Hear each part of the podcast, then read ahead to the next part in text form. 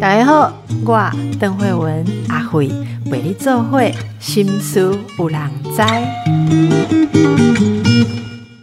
大家好。育儿，很多人比喻为打怪哈，其实我觉得蛮有趣的。为什么对某些人而言，育儿会跟打怪一样呢？其实，在这条路上哦，开玩笑啦，说打怪不打怪，其实每个人都做很多的努力。很多教养书都告诉我们说，温和而坚定，还要倾听、接纳孩子的情绪。可是，我们为什么有时候做不到呢？倾听跟接纳，大家知道底下的功夫有多少吗？没有人教我们。如何接纳自己的情绪？所以很多时候，父母在面对小孩的时候，像我之前也常说，我常常觉得很多父母其实是内在的小孩在面对比他搞不好。比他内在小孩还大的小孩啊，所以这一集我们就邀请到专家来跟我们谈谈他在呃儿童教育、儿童教养或相处这方面有什么样的心得。这是幼思职能治疗所的负责人，我们的彤彤老师。彤彤老师你好，邓医师好，各位听众朋友大家好。是您在跟临床心理师哦，这个婉玲钟婉玲心理师的著作，就是新书哦，接住孩子前先接住自己。在这本书里面啊，你们提到了很多很棒的一些概念。我想这本书最重要就是要陪你照顾内在需求，度过情绪风暴。这个你啊，不只是小孩，其实是父母了啊。好，我们先来认识一下彤彤老师为什么呃，这个自己称呼为彤彤老师呢？儿童的童是那呃，取这个名字的过程呃，蛮无聊的，因为只是那时候诊所的老板说希望我们有取一个艺名。然后，所以我想说，那我姓童，那我叫童童老师好了。可是倒是因为这个名字，等一下我没有听错吧？我没有听错吧？诊所的老板说你们要取艺名哦。对，他们希望说每个老师都有一个好听好叫的艺名。那还好我姓对，还好我姓童，因为小朋友念那个童童的发音的时候，大多数的小朋友都还发得出来，然后发的都还蛮正确的。嗯，那不过因为这个名字倒是引发蛮多笑话的。因为蛮多家长他可能没有看过我的人，但是听过其他家长介绍过我的名字，然后大家都会觉得说，哎，彤彤应该会是女生，所以有时候像是我去那个演讲场合，然后连主办人也在找说，哎，童老师怎么还没来？因为他可能也不知道说我本人长怎样，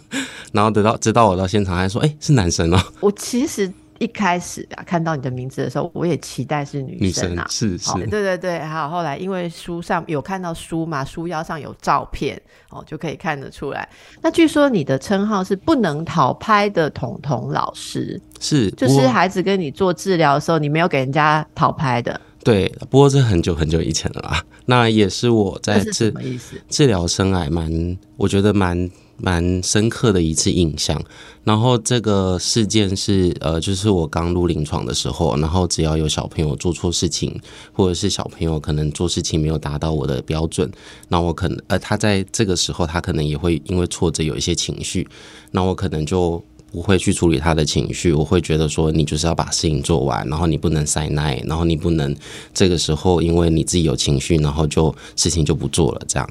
然后在过程当中，我觉得跟小朋友在处没有处理他的情绪，然后跟他坚持的时候，最后都是蛮辛苦的，然后甚至结局也不是很好。那那时候。我我会安慰自己说，哎，我有跟他坚持，我自己是很棒的。但其实我自己知道，说如果他事情没有做完，其实我觉得那个影响程度会很大。所以那时候，呃，我同事就有提醒我说，哎，老师，小朋友事情都没有做完，你觉得这样是好的吗？那那时候我才开始反省说，哎，是不是，呃，我应该要先纳接纳他的情绪，然后先让他的情绪缓和，然后让事情做完，我觉得呃反而会比较重要。所以，直到那个时候，我也是借由跟小朋友的一些冲突，然后发现自己可能就像邓医师刚刚讲的，我心里面有一些内在小孩，然后用我们书里面的比喻，其实就是我们一些有一些内在需求。那我自己我觉得人生课题的内在小孩是就是呃控制需求，然后跟成效需求，因为我会希望小朋友在我的控制底下，可以把事情按照我的目标来完成，然后以及我会希望他达到我的标准，就是我刚刚讲的成效需求这样子。嗯，你在这本书里面哦，有一个我非常我觉得非常棒的地方，就是怎么去发现自己的内在需求？特别是做父母、做家长啊，或者做老师、做孩子的协助者、照顾者，很多人要觉察内在需求。当然，我们有很多的工具、很多的书、各式各样的测验。但你这个是我呃，应该说我看到的很少数是用你呃，让人对于。呃，让人从你对孩子的事件的反应当中去做测验，然后知道自己是呃什么样的内在需求类型。好，这个有二十一题情境测验，其实我自己也做了，我觉得蛮有趣的。就是呃，你们设计了呃，让这个。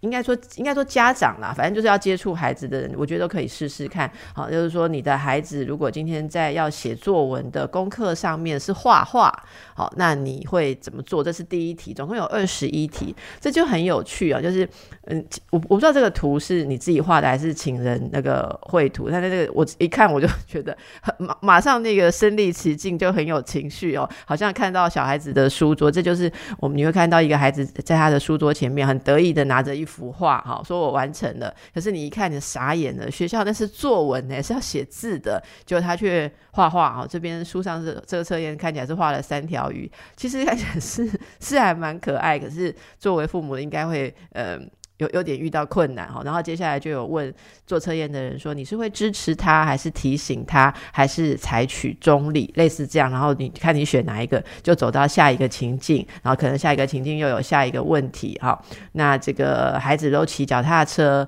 可是看到邻居有直呃跟邻居的孩子有直排轮，好，他就突然间想要留直排轮，好，那这时候你会怎么办？就很多的这个问题，可以给我们介绍一下为什么我们需要了解自己内在需求的。类型是，然后先回应邓医师那个图片的部分，对，都是我自己画的，所以我写书的过程当中有一部分，对，有一部分我蛮痛苦的，因为呃，当初呃，这是我第二本书，然后当初我在出第一本书的时候，那时候我刚写完文字，然后我就很有自信的把那个稿件交出去，然后那时候编辑就问我说，他他就跟我说，童童老师，你不要忘记你是图文作家，因为我那时候出版社会找我是因为他们在。脸书上看到我发非常多的图文，然后他们就觉得，哎，可能是我的卖点，然后所以我以为出书就是把文字产生出来就好，没想到还要再附一堆图出来。然后，不过我相呃，我相信家长们可能他们的时间也不太够，然后可能会希望在最短的时间之内，然后就可以把资讯处理完。所以我后来发现，图文对于家长来说，的确是一个蛮快可以进入状况，然后处理的一个工具。所以我在写第二本书的时候，我也很对。我我先说一下，你刚刚讲的这段话真的非常棒。你知道我自己作为一个读者，当然因为我也是心理治疗师，我觉得你照顾到了不同的人。我一直认为你这套测验如果没有配图的话。效果会大打折扣，因为你知道，当当我只看文字的时候，我的感受，因为你里面有很多小孩子的事情，二十一个情境嘛，我只看文字叙述的时候，比方说，我以为我会支持他，我可能会选我会支持他，可是当我看到你的图的时候，我被唤起的感受，我那是不一样，那不是储存在我的文字记忆里面，会想到说，哦，对，那一天我小孩子是这样站在书桌前面，然后那个表情的时候，我有一种情绪。就被唤醒了，所以在搭配文字，我我觉得。父母们跟我一样，在作答的时候，应该会更贴近你真正内在的需求，因为我们内在需求不一定全部都是意识到的嘛。因此，我真的是要非常推荐，就是你你继续要用图文来帮大家传达这些讯息，真的很棒。谢谢邓医师。不过，真的产出的过程当中，就是写完文字，然后再画图，那有可能文字有修改，然后图片又要再修改，这样。不过，这个情境测验当初会设计出来，呃，有一部分也是因为我们在医疗工。工作的时候，我们一定会有很多的记录，然后这些情境都是从那个记录里面再挖出来的，所以真的都是可能有一些父母的困扰，然后真的发生过的事件或孩子的事件。那只是选项是婉玲老师特别用人格的分析来去做一些整理。然后借由在情境里面，家长可能会有的选择跟导向跟决策，然后最后来判断一下现在我们可能人格特质倾向会比较是在哪一个部分，然后再来看看我们的需求哪一个是可能我们需要认面对的人生课题，然后以及我们最需要注意的部分。嗯，那你可不可以举几个类型的父母？就我们做了测验或者看到你的叙述，比较能够了解哦，原来我在帮助孩子之前，我自己有一些东西需要先觉察嘛。好，那可不可以举几个类型来跟大家解释一下？如果你是这种类型的家长哦，你可以怎么样照顾自己？怎么样先接住自己呢？有没有你最有感的类型的例子？好吗？那我自己本身最有感的类型，当然就是我刚刚讲的控制需求跟成效需求。那我觉得这两个需求也是大部分家长可能会比较挣扎的的需求层面。那不过呃，我会建议大家就是可以先从察觉情绪开始，然后知道自己要面对什么样的需求。像我在那个前面不能讨拍的例子里面，我觉得我的情绪在当下的确会是挫折的、挫败的，然后有可能会是呃比较远呃比较像。用生气的情绪来去描述的这样子。好，那。呃，我我来试试看哦。比方说，在每一类的家长，呃，类型一你写的是榜样型家长，好，然后呃，类型二是稳健型家长。书中每一类型的家长做完这个测验跟平常的觉察之后，你都会从需要注意的内在需求几大类哈去呃讨论嘛，讨论跟大家谈说怎么样去呃自我照顾，或者是怎么样去思考。这里面有几个需求，自尊需求。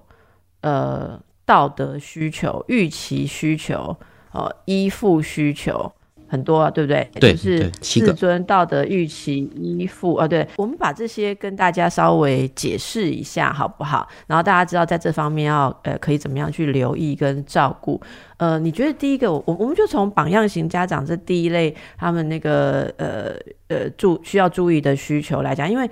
其实你这个很细节，榜样型家长还有分一 A 一 B 一 C 啦，哈，对不对？你你可以用用这个做例子跟大家细节解释一下嘛。对，那呃，在榜样型家长的部分呢，我们的分类就像刚刚邓医师讲的，还有分成那个就是比较细的一 A 一 B 一 C。那其实呃，这个都是呃基于一些各大的人格测验，然后我们。就像我刚刚说的，在决策的过程当中，比较在人格倾向的决策里面，然后得到的结论。那像那个 E A 型的家长，他们比较需要注意的会是自尊需求跟道德需求，因为他们在那个在人格的特质上面呢，他们可能在成长的过程当中就很注意就是道德规范，然后很希望自己的一些行为可以符合道德标准。那在道德需求，我可以请你举个例子吗？就是说，一 A 这样子的家长，他们是怎样？例如说是从小成长的时候就。呃，习惯要去符合人家的要求嘛，就是所谓就是呃，需要确定你说清楚自己想成为什么样的人，内化社会赞许的道德价值，要让自己呃越来越好，然后要以自我实现为最终目标。我觉得这是一个心理学人格上的定义跟叙述。我们可不可以用日常的例子，来让听众朋友更能够想象说，这到底指的是什么样的人？例如说，你遇到的个案，呃，他们可能会像是什么样的？人？那真的是什么？从小都模范生的人嘛，然后长大变成爸妈吗？我觉得在道德需求这件事情，的确可能会跟成长背景很有关系。因为呃，道德的建立就是，比如说我们有被提醒，你现在可能的行为会影响到别人，然后你现在为了是那个符合社会规范的，或者是你现在要进入团体，然后你要符合团体规则，那可能就。呃，父母可能在过程当中如果有提醒我们的话，我们的确在道德的建立就会比较倾向这个部分。所以，呃，我们在书里面其实也有提到说，不一定是你的先天特质会影呃会造成你的人格，可能也是比如说我们教养的部分，然后或者是在环境养成的部分，然后也会呃就是让我们的人格更倾向到哪一个部分。所以有可能是在呃成长的过程当中，然后父母比较注意到规范，然后所以他自己也会非常清楚知道规范可能可以帮助自己，让自己在团体里面可能可以建立起一个那个表范，然后或者是可以让大家可以尊重我，然后所以到最后他可能就会知道说，他可能就会非常注意道德需求这件事情有没有被平衡的满足这样子。那这种人跟孩子相处的时候，呃，容易有什么样的状况？是，那他可能就的确会比较以有没有把行为符合标准，或者是行为有没有符合现在的规范，当做平衡孩子表现的一个考量。所以他可能在过程当中呢，他就不会考虑到小朋友现在的状态。比如说，有些小朋友可能前一天他可能生病，然后不舒服，然后这时候他可能在课堂上表现就没那么好，然后被家长看到之后呢，他可能就会。觉得说，哎，你应该要符合标准啊，你应该要符合规范啊，然后就会因此忽略掉小朋友的需要，那这时候就会可能一不小心就把小朋友逼得太紧，这样子。哦，所以小朋友的需要，其实爸妈不是不关心啦。其实听众朋友如果听到这里，可能就可以有感。有些时候你并不是不去在意小孩子，可是你还没有觉察到自己的情绪的时候，可能会很急着觉得事情应该要符合标准。我想以刚刚那个例子，可能你就会马上想说，可是学校要求的。是作文，我们要给出文字，我们不应该给出图画。也许你就会觉得这是一个呃不能接受的事实。那可能在这样状况下，就比较没有办法去跟孩子开放的讨论或去了解，甚至去帮忙孩子这个更多的呃类型跟内在需求怎么样去照顾。继续请教彤彤老师，哎，彤彤老师，你的平常的工作就是做孩子的。呃，职能治疗还有一些评估，对吗？对，没错。好，那什么样的时候孩子会被带来做职能治疗评估呢？如果就医学诊断上的情况来看的话，那可能会是发展迟缓，然后智能不足，然后或者是自闭症。那这个是在医学诊断上的状况。当我们在临床上接到蛮多的小朋友是可能在学校学业上有问题，但不一定可能诊断成。呃，注意力不足，或者是过动，然后或者是学习障碍，但他的确在学习上就是会有困难。那这时候的确，我们也可以提供医疗上的协助，然后知道说，诶，现在可能是教养上面的状况，然后或者是的确孩子有某一个能力没有达到诊断，虽然没有诊断上的一个考量，但是的确也会影响到他的学习这样子。所以蛮多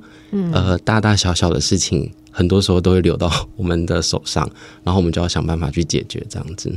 所以，我们一般如果家长对于呃教养小孩啊，或跟小孩相处。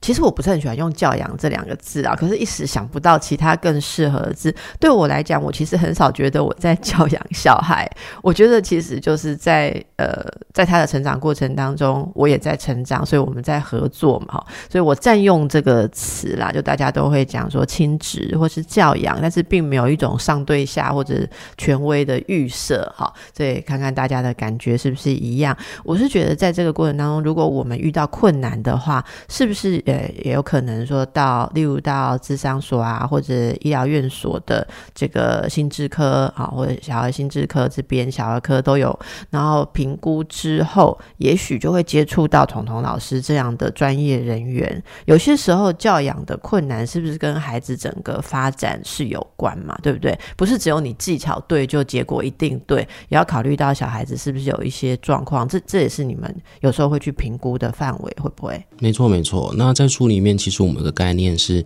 你现在的情绪状态，其实当然，我们书里面的角度是以家长出发，但它绝对不会是唯一的解决方向，因为你这个情绪一定是跟孩子碰撞出来的，所以要解决的方向一定也不会只有你自己，那有可能是孩子的能力不足，有可能是孩子现在动机不够，那。不过我们书里面也讲说，如果你自己能够接纳情绪，然后让自己情绪缓和之后，那你更能够有能量去面对小朋友的问题。这样子。好，那我们就继续来请教刚才我们在说的哦，呃，每类型的家长有他最需要注意的内在需求。呃，那么您刚刚说到是有七种需求，对吗？是的。哎，好，我们从自尊需求来跟大家解释一下，好不好？哎，这些需求每个人都有吧？对，七种我都有吧？没错，都有。是是是，因为我们是找最基础的需求，然后我们书中有一个比喻是。大家提到的基础需求，可能第一时间会想到的是生理需求，就是睡眠啊、水啊、食物这些，因为我需要才能帮助我生存。但其实我们也想要告诉大家说，心理需求也会有最基础的。那这些需求虽然你没有完成的时候，或者你没有那个满足的时候，虽然不会有生存危机，但是可能就会跟你的心理健康，然后会跟你现在的能量状态会有关系。好，那来自尊需求，我们怎么样？我们今天就来上七种需求课。来，自尊需求，我们怎么样了解？怎么样注意呢？你说的要注意，要注意什么？是，那我先从定义开始好了。那自尊需求的定义呢？我们是把它定义成，就是我希望我自己是一个有价值的人。那我希望自己是在有价值的状态底下，然后满足这个需求这样子。那呃，我们书里面有提到，其实我们满足这样子的一个有价值的过程，主要是有两大来源。第一大来源是借由社会回馈。就是我借由别人告诉我今天做的事情是好的，还是我今天的状态是怎么样，然后我知道这件事情或我这个人在这个状态里面是有价值还是没有价值的。那在第二大来源呢，我们在书里面提到的是自我评估，也就是说我不需要别人告诉我，我自己在这个过程当中，我借由我可不可以达到我设定的目标，我借由我可不可以使用我想到的策略来克服困难，然后我来知道我自己是有价值的。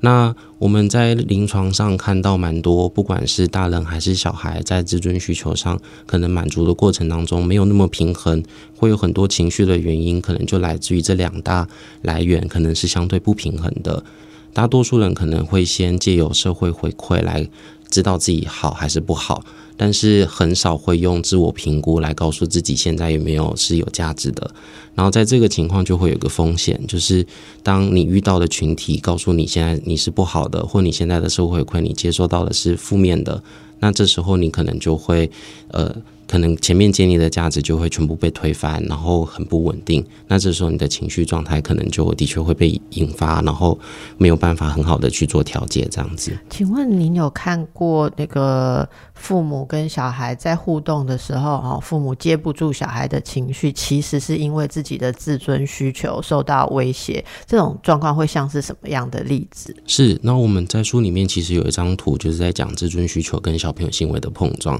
那这个图呢，描述的就是在呃外面吃饭的时候，然后小朋友可能很大声的尖叫或者是吵闹。那这时候，如果自尊需求像我刚刚描述的是比较不平衡满足的家长呢，他可能就会觉得说，哎，小朋友在叫了，那大家会不会认为我是一个不好的父母，因为我没有把小朋友教好？对，所以可能回应就会是，你看大家都在看你，就羞羞脸，然后可能情绪就会是羞愧的情绪，因为他会觉得说，哎，我的自尊需求在这个过程当中，因为小朋友的行为被贬低了，这样。那这时候觉察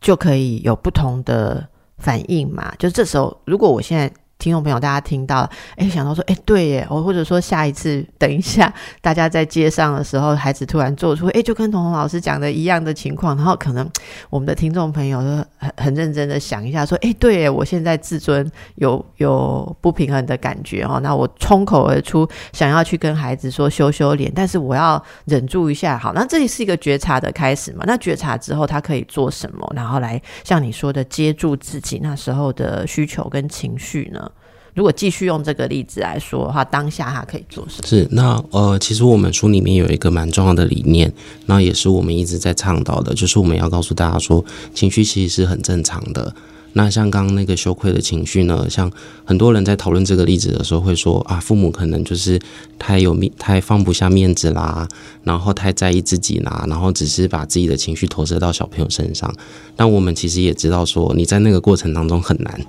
就是去处理小朋友的状态，因为小朋友尖叫的时候，的确我们情绪也是非常紧张的。其实哦，我真的站在父母的立场哦，我们大家要互相打气支持啊。刚才彤彤老师说到那个例子，像我我体会很深。然后我小我孩子小一点的时候，有时候带他在公众场所，那个时候在公众场所的时候，小孩子小嘛，他会有一些，假如他受到某种刺激或者没有办法很如愿的时候，他也会有蛮激动的情绪表达哈。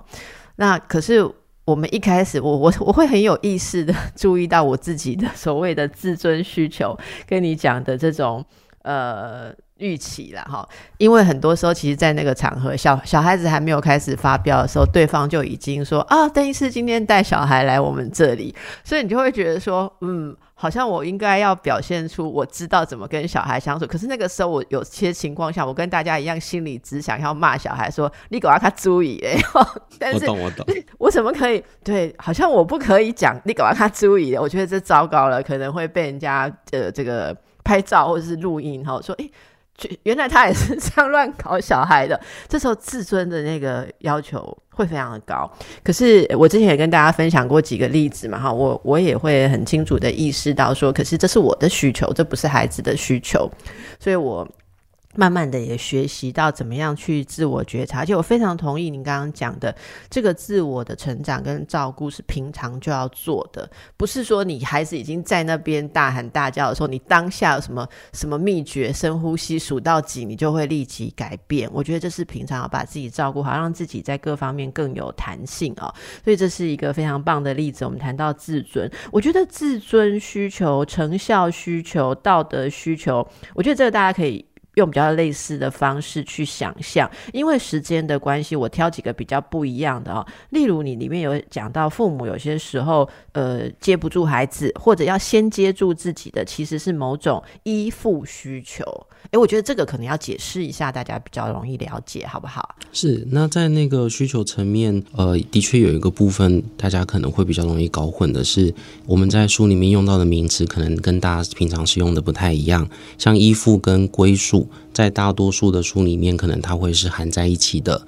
因为它可能会跟所谓的安全感会有关系。那我们在书里面会特别分开，是因为我们在临床上也好，或者是我们在研究期刊里面去做一些研究社区也好，我们会发现这两件事情应该是可以稍微分开来，因为他们在满足的过程当中使用的方法会不太一样。那像依附跟归属，他们最大的不一样是依附它有所谓的特定性。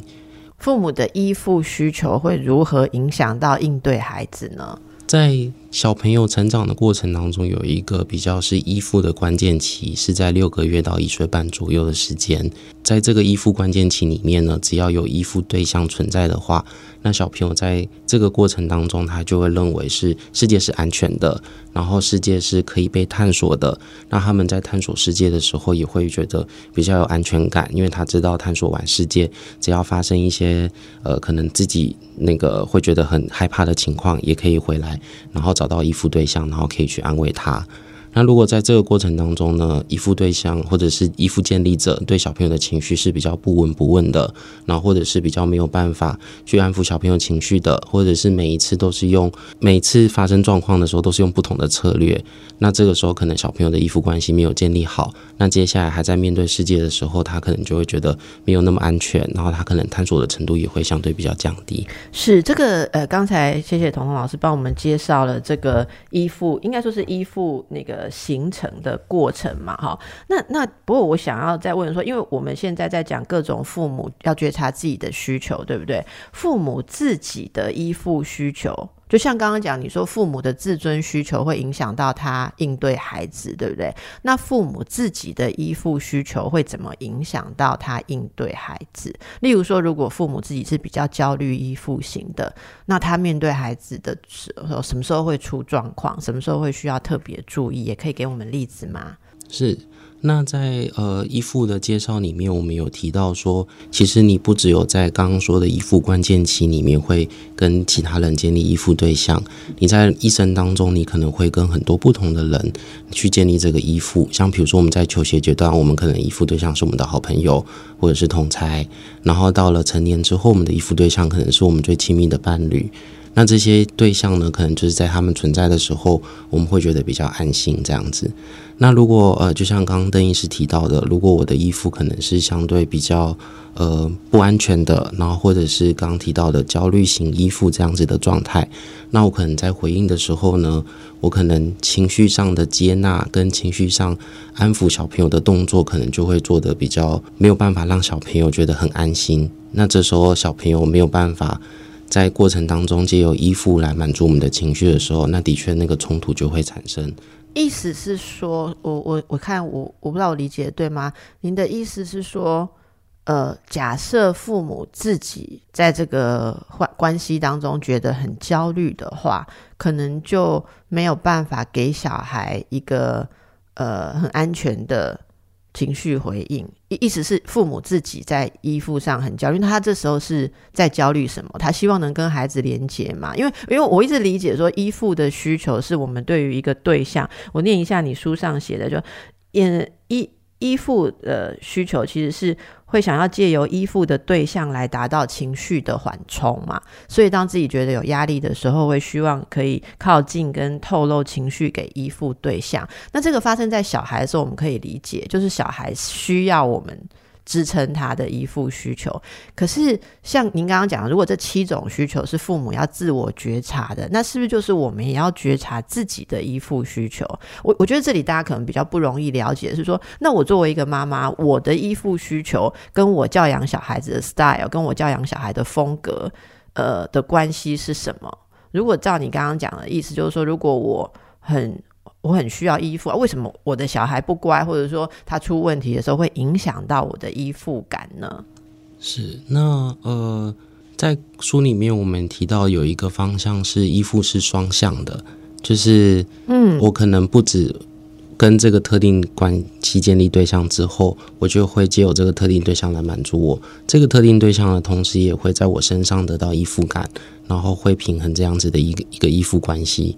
所以我们在书里面提到的重点，比较像是不要忽略掉，其实我们是彼此双方需要的。因为小朋友有时候的回应也会，的确也会影响到依附者现在的依附状态，然后跟自己的情绪状态这样子。是，我想这样大家我们就了解，然后依附是双向的，我觉得这是一个很关键的概念。当你自己处在一种呃，因为这些状况的压力而感受到依附的焦虑，就你们两个人合作的焦虑，或者你们两个关系之间的焦虑的时候，可能就需要特别的自我觉察哦。那书里面有一些呃测验，大家可以看看会不会你是在依附需求方面特别。也需要觉察的。好，今天彤彤老师来啊，我我就把我们这个还没有回答的听众的问题提一两个出来。我常常跟听众朋友说，呃，大家留言给我们，非常我非常的感谢。包括在 YouTube Podcast 新书朗斋，我们都可以订阅啊。那大家留的问题，如果当集的来宾适合，我通常会记得之前有什么还没有回答，所以大家可以，呃、如果留言没有立刻被回答的话，呃，不要以为我们没有看到哦，可能只是还还没有。来宾刚好谈到那里，那大概一两个月前，我们就有我就保留了一个问题，是有一位母亲，她问说，如果自己的孩子好怎么讲都讲不听，他就是一直沉迷在他的这个三 C，然后他说被三 C 绑架，好，那不管怎么跟他说，几乎都会吵架收场。那这个父这个母亲说，她看了很多的教养书，她觉得好像大家都说保持跟孩子良好的关系是最重要的，所以她就都不讲。结果呢？对啊，关系没有冲突，没有错。可是他觉得他很痛苦的，一直看着他的小孩，明明资质不错，却因为时间浪费太多在三 C 上，所以学业表现也不是很好，健康运动方面都没有办法兼顾哈。然后他觉得他的视力也变得很不好。好，这个问题他说想要我有适当来宾的时候请教一下，可不可以具体的解释一下，到底这整个问题他要从哪里开始看？我就把这个问题啊来呃。呃，请教一下，好，请教一下我们的彤彤老师，你如果这是一位跟您求助的母亲，你会建议她哦，在在这次的主题上，在她自己的觉察上，她可以做些什么呢？是，那在这个题目里面呢，我自己是比较平常心的态度。因为我觉得三 C 化一定是现在的趋势，对，然后所以我们在利用三 C 学习也好，玩乐也好，或利用三 C 得到我们自己的资讯也好，我觉得这件事情是非常平常的。那所以呃，我的态度反而是我们如何借由三 C，然后带着小朋友去做一些我觉得良好的互动，因为三 C 可以做好事情真的非常的多。那如果只是被动的接收，的确以现在的研究结果来说，会影响是小朋友的注意力，然后也会影响到他学习的动机。那如果是如果三 C 的使用呢，可能会比较像是有策略型的，然后是是有一些呃可能互动性的，那可能他的学习反而会比较增加，然后学习的那个成效也会比较好。那像我在临床当中，其实我也蛮常用三 C 来带小朋友去做一些治疗的，所以我觉得家长在面对这个课题的时候，有一个比较重要的点是，呃，我不要把三 C 视为怪物，就是我知道三 C 这件事情呢，可能是它是一个必经的一个过程。那毕竟我们大家都在适应这件事情，所以在这个过程里面，我们怎么找到我们跟三 C 最好的一个互动的方式？我觉得这是一个蛮重要的事情。那也是可能就是接纳。那在第二个部分呢，是呃，蛮多小朋友会三 C 成瘾，是因为三 C 已经变成他全部的生活了。那所以在过程当中，我们可以慢慢的注意的事情是怎么在他的生活里面再增加不同的主题，然后不同的一些呃，他可能也把也可以把注意力放在这件事情上面的。那这件事情真的没有办法一下子就达到，但家长可以做的事情是提出主题，然后带着小朋友去探索，然后陪伴他在这个探索的过程当中获得一些成就感，然后跟正向的回馈，然后再慢慢的把探索的主题增大。那这时候三 C 赞成他生活的比例就会慢慢的在减少。那所以怎呃怎么样把它从那个生活的层面全部的状况，然后慢慢的减少这件事情，我觉得也非常的重要。那在做这些过程当中，父母可能要注意什么自己的需求？是，那像我刚刚提到的，因为很多家长他在过程当中，他就会觉得说玩三 C 就是不好的，然后只要碰到三 C，不管是怎么样都是不行的。那我觉得这个观念可能。是可以先稍微做一些一些的调整，就是这是不是你提到的？你书里面有一些部分提到说那个认知的弹性，哈的的练习，就是什么叫做认知要让它有弹性啊？就像像这位母亲，如果一味的像你讲的，一味的认为说三 C 一定是不好，他一看到小孩子碰三 C 的东西，手机啦、电脑就觉得是灾难，这样子的认知就没有弹性嘛？哈，就很。僵化，对不对？所以可以，我们就用这个例子来，请您解释一下，那个我们平常认知上可以做什么调整、什么练习呢？是，谢谢邓医师。那在书里面，其实我们不止提到需求，我们有提到另外一个层面是心理资源，因为我觉得你要去照顾这些需求，它会需要非常多的能量。然后，的确，它是你生命当中可能最根本的问题，或者是最本质的状态。但你要在面对这些事情的时候，如果你没有能量，其实你是很难面对的。那能量从哪里来呢？可能在书里面我们就提到几个方向。那我们有把它整理成内在资源跟外在资源。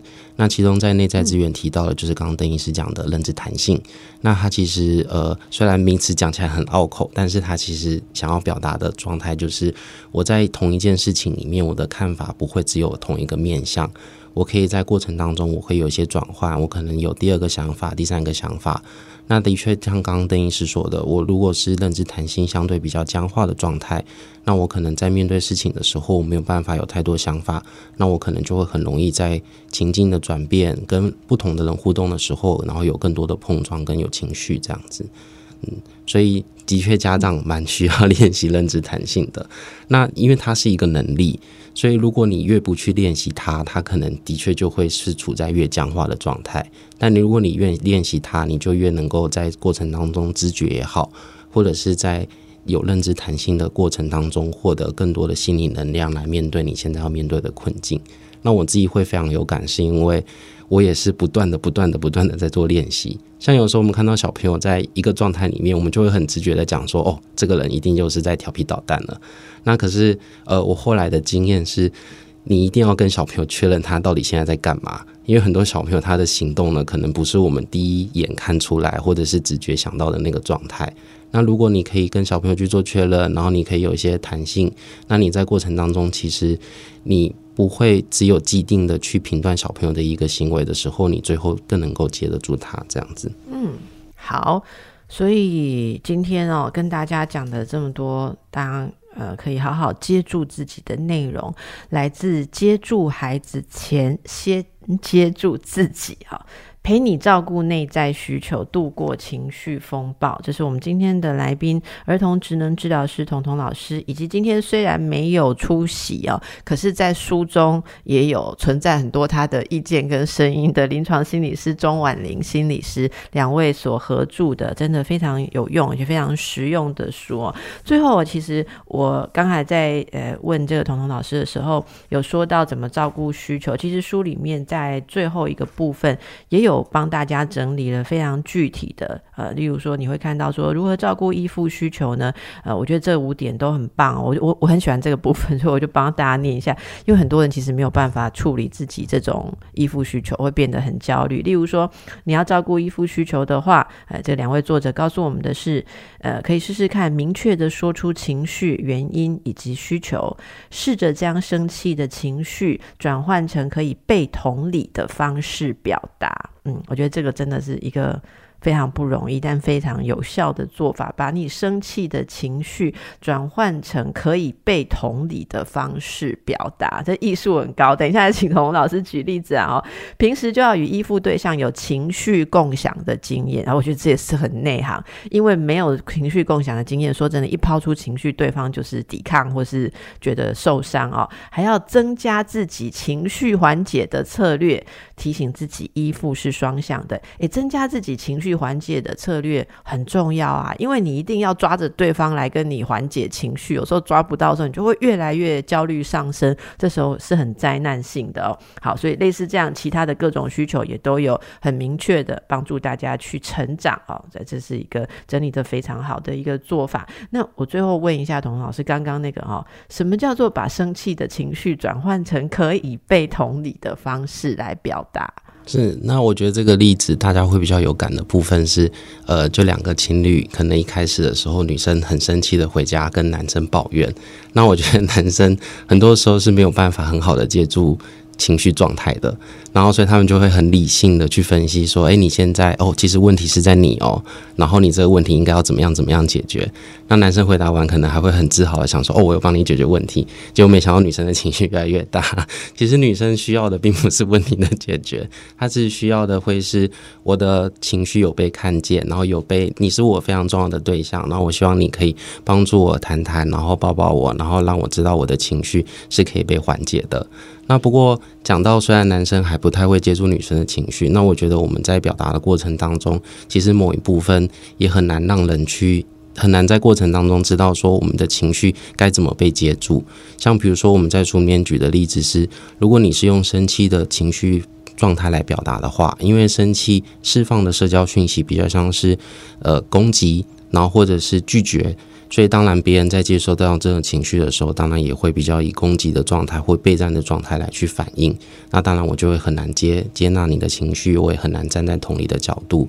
但如果我在过程当中可能是以相对比较是难过的情绪来表达的话，那难过释放的社交讯息比较像是我需要被安慰，我现在很脆弱。那当然，别人可能接纳我情绪的机会就会比较高。那不过我们书里面有提到，是我们不是要让大家说，呃，我们现在明明就是生气，为什么要讲成难过？是先你先有把你的事件处理好，然后在过程当中，你可以稍微转换一下思考的角度，然后跟表达的想法的时候，那别人可能同理你的机会就会高出很多。那你自己当然也可以在这个过程当中，因呃借由别人的衣服，然后来那个缓解我的情绪，这样子是。其实有时候，我觉得我是生气，我是会策略性的愿意先讲我很难过的，就是因为我觉得这是别人比较能够理解的。那通常其实生气你也有难过啦。我觉得站在心理学立场，我们说其实生气它是刺激情绪嘛，好，这是大家很熟悉的，一般大众心理学都会讲的。你觉得你很气一个人，你以为这是底层的嘛？你通常静下来往里面去看，你会生气，通常是感觉到失望。呃，不如预期，或者是羞辱、受伤，所以我我我觉得啦，哈，大家有时候真的不要在沟通跟依附关系里面，特别是亲子，不要去想那个对错。不要太拘泥于对错，好。那如果大家平常觉得自己已经很努力了，可是你好像常常觉得有受伤的感觉哦，育儿会让你觉得像在打怪的话，一定要看看彤彤老师这本书。今天非常谢谢彤彤老师来跟我们做了很详尽的解说，也祝福大家的育儿路上哦都能够一起成长。谢谢彤彤老师，祝福大家。谢谢邓医师，谢谢各位听众朋友，大家拜拜。